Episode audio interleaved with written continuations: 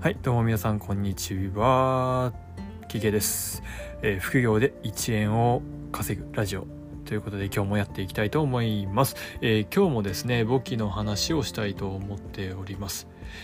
えー、今日の、えー、お話ししたい簿記の内容はですね、えー、簿記は、え点数を取ることを考えるというテーマでお送りしていきたいと思います、えこれまあなんとなく言いたいことは分かる方も多いんじゃないかなと思うんですけどくですね、えー、まあ大きな例を2つ挙げて、えー、説明していきたいなと思います。えー、今回、えー、僕がですね今勉強しているこの簿記検定試験というものはですね、まあ、いわゆる、えー、資格試験ですねよく世の中にいろんな資格の試験があると思うんですけどその中の、えー、簿記も一つに含まれてます。で簿記はですね1から3級あとはですね初級とかもあるので、えー、もしですね気になる方は簿記とか取ってみたいなっていう方はですね初級とかもやってみるのいいんじゃないかなと思うんですけどまあそれはちょっと置いといてですね。えっ、ー、とまあこういった、え資格試験というものにはですね、えー、普段皆さんが受けてきたテストとか試験とは全然違うあるルールがあるんですよ。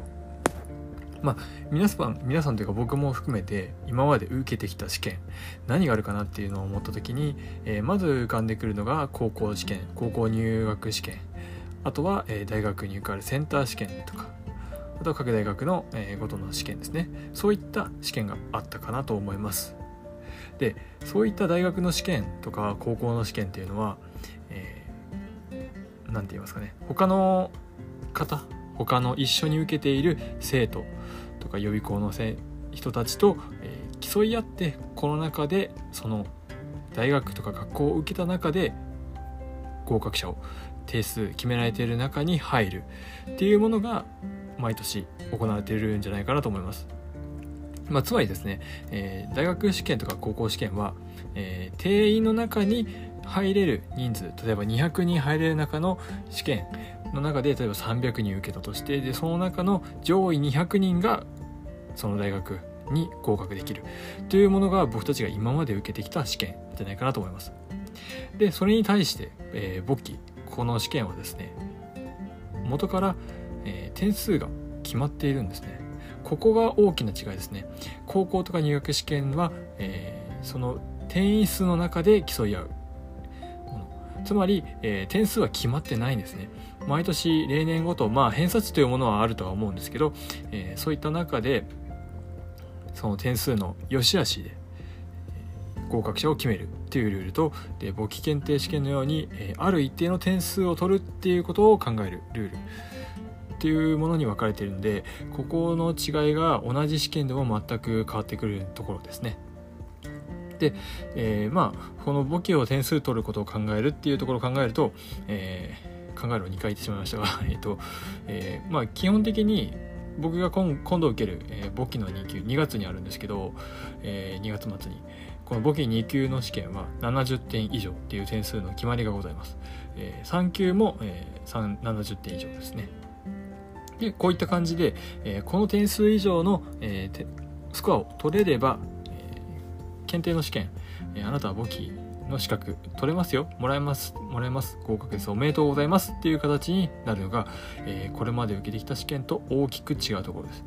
ではそうなりますと、えー、どういうことに注意していかなければいけないのかっていうのをより明確にしていけば簿記は受かるんですね。例えば高校試験とか大学試験だとある程度例えば日本史とかあとは数学みたいな感じで、えー、大きなくくりの中から何問か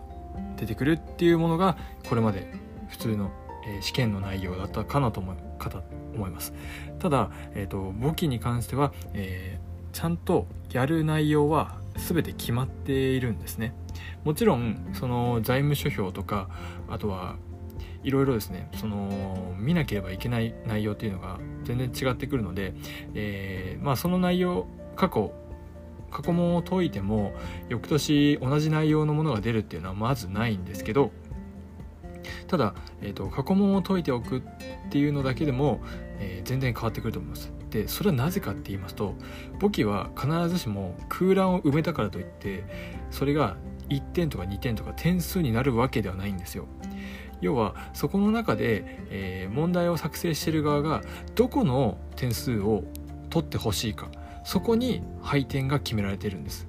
でこれですね、あのいろんな簿記の試験をされている対策をされている予備校の方とかあとはですね、あの図書館とか図書室とか